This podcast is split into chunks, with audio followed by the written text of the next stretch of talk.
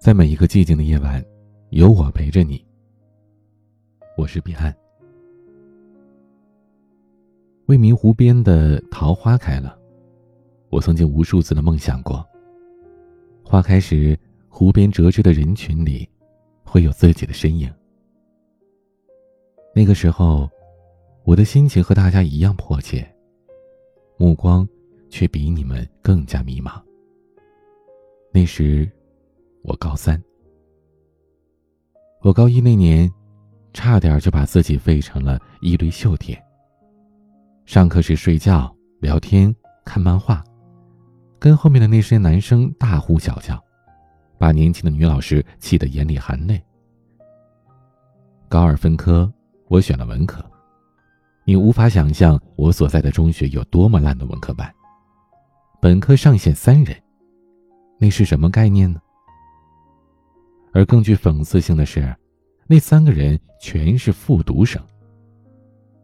然而，我在大家或无奈或鄙视的目光里，毅然决然的在文科班报名表上写上了自己的名字。那真是我一生中写字写的最好看的一次。我只是突然间觉醒了，觉得自己的一辈子不能就这样过去。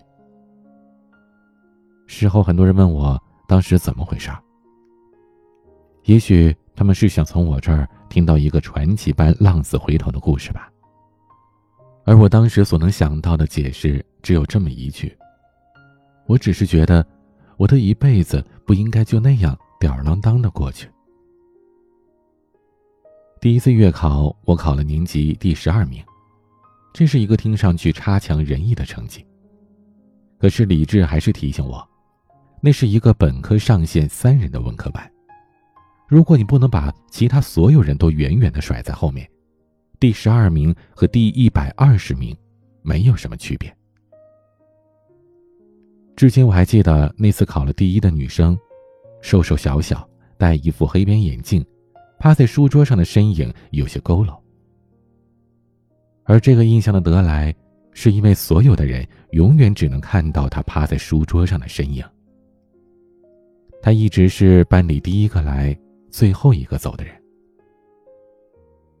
我一直对那种学生有一种莫名的排斥情绪，总想着：你有什么了不起啊？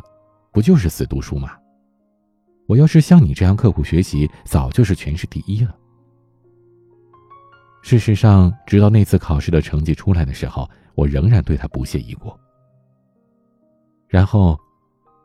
我迎来了这一生当中最重要的一次班会。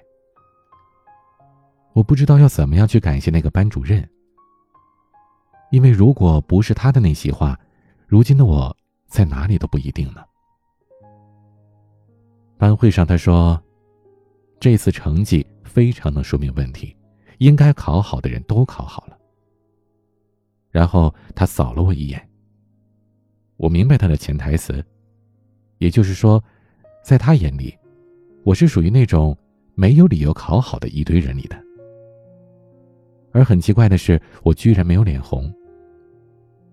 我不知道是太久的堕落，已经在不知不觉当中磨光了我原本敏感的自尊呢，还是我下意识的对他的话不置可否。他继续说：“我知道有些人以为很聪明，看不起那些刻苦的同学。”总觉得人家是先天不足。可是我想说，你只是懦弱，你不敢尝试，你不敢像他一样去努力，因为你怕自己努力了也比不上他。你宁可不去尝试，是因为害怕失败的风险。你连这一点风险都承担不起，因为在你心里，你根本就没有把握。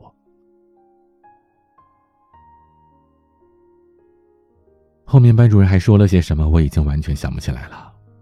我承认，我当时完完全全的懵了，反反复复回荡在我脑子里的就只有那么一句话：“你只是懦弱。”可我要承认，他的判断是正确的。那晚我在日记里写：“试试吧，试试努力一个月会不会见效。”当时。我根本不敢对自己承诺什么，也的确承诺不起。我简直不敢相信，那个早晨六点早自习上课到晚自习下课一动也不动，坐在座位上安安稳稳、踏踏实实的人，竟然是我自己。然后我迎来了那次期待已久的期中考试，至今我仍然记得考完之后的感觉，抱着书包走在回家的路上，茫然的看着人来人往，心里空落落的没着落。那的确是我人生当中最特殊的一次考试，因为它关系着我此后的方向和道路选择。其实考试的结果，想必大家已经猜到了，我的的确确让所有的人真正瞠目结舌的意思。是的，我考了第一。你永远无法想象那个结果对我而言是有多么的重要。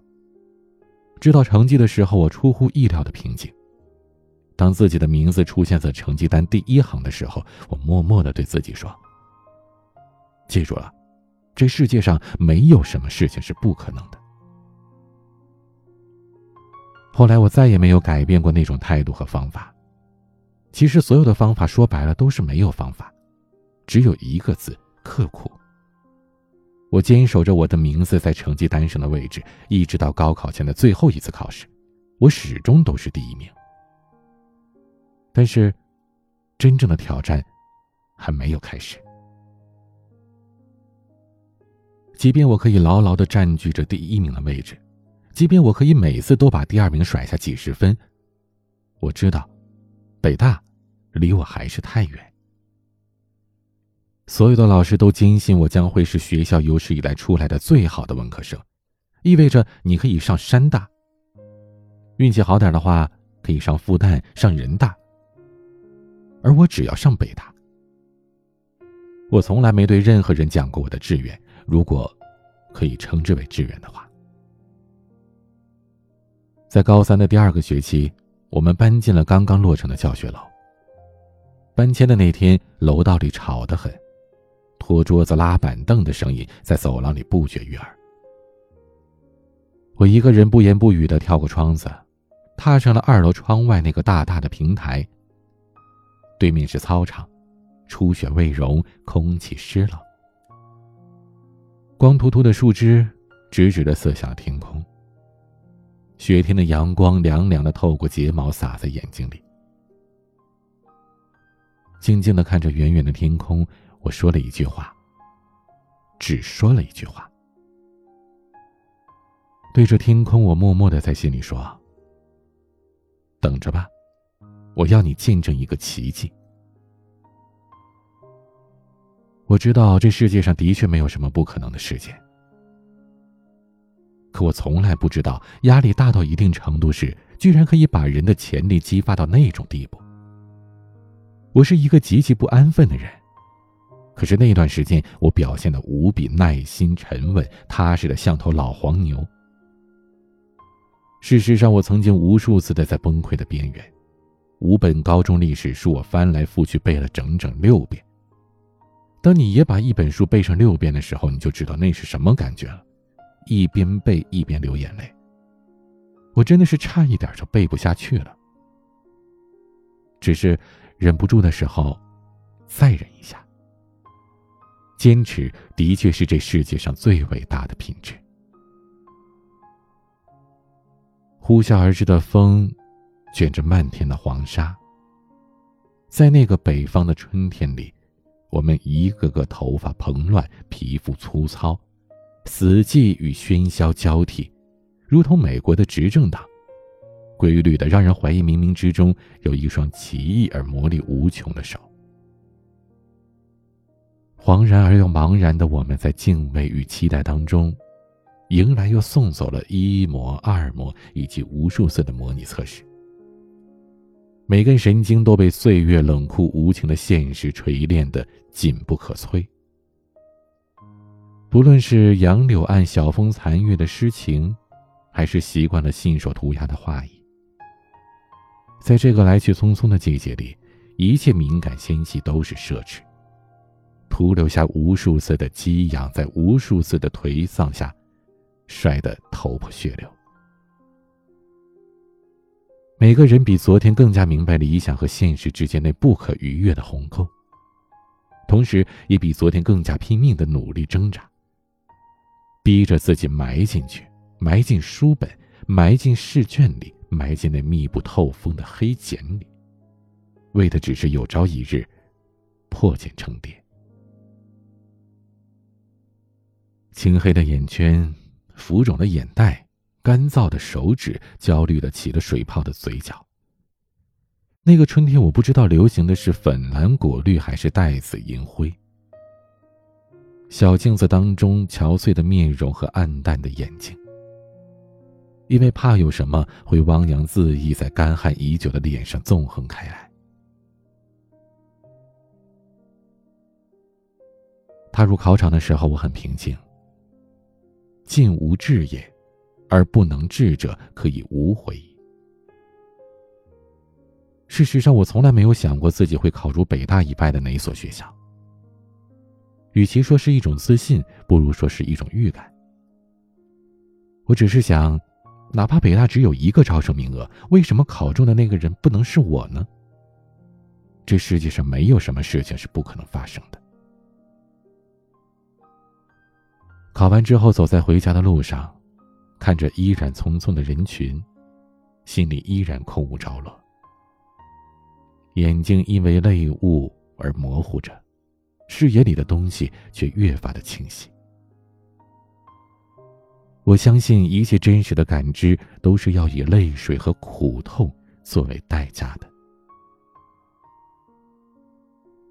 事实上，我怀念那段日子，并且永远感激他。不只是因为在那段时间里，我完成了自己的过渡与蜕变，更是因为那时的一切深深的烙在了我正处于可塑期的性格中，成为了这一生永远的财富。人生中再也不会有哪个时期能够像那时一样专一的、单纯的、坚决的、激进固执而又饱含信仰和期冀的，心无旁骛以至于与世隔绝的。为了一个认定的目标而奋斗。当你在若干年后某个悠闲的下午，回想起自己曾经的努力和放弃，曾经的坚韧和忍耐，曾经的执着和付出，曾经的汗水和泪水，那是一种怎样的感动和庆幸？是怎样的一种欣慰？和尊敬呢？尊敬你自己。是的，在这个过程当中，请允许我重复一遍：最重要的是你自己。我感谢父母，感谢老师，感谢同学，感谢朋友，感谢所有关心我、帮助我的人。但我最感谢的人是我自己。没有不可能，这是我一点一滴的努力与尝试当中获得的认知，而且我相信，这也将会是我终生受益的东西。今天的玩具，北京东路的日子，欢迎添加我的私人微信号：a 一二三四五六七八九零。B C D S G，我是彼岸，晚安。开始的开始，我们都是孩子，最后的最后，渴望变成天使。歌谣的歌谣，藏着童话的影子，孩子的孩子。该要飞往哪去开始的开始，我们都是孩子。最后的最后，渴望变成天使。歌谣的歌谣，藏着童话的影子。孩子的孩子，该要飞往哪去？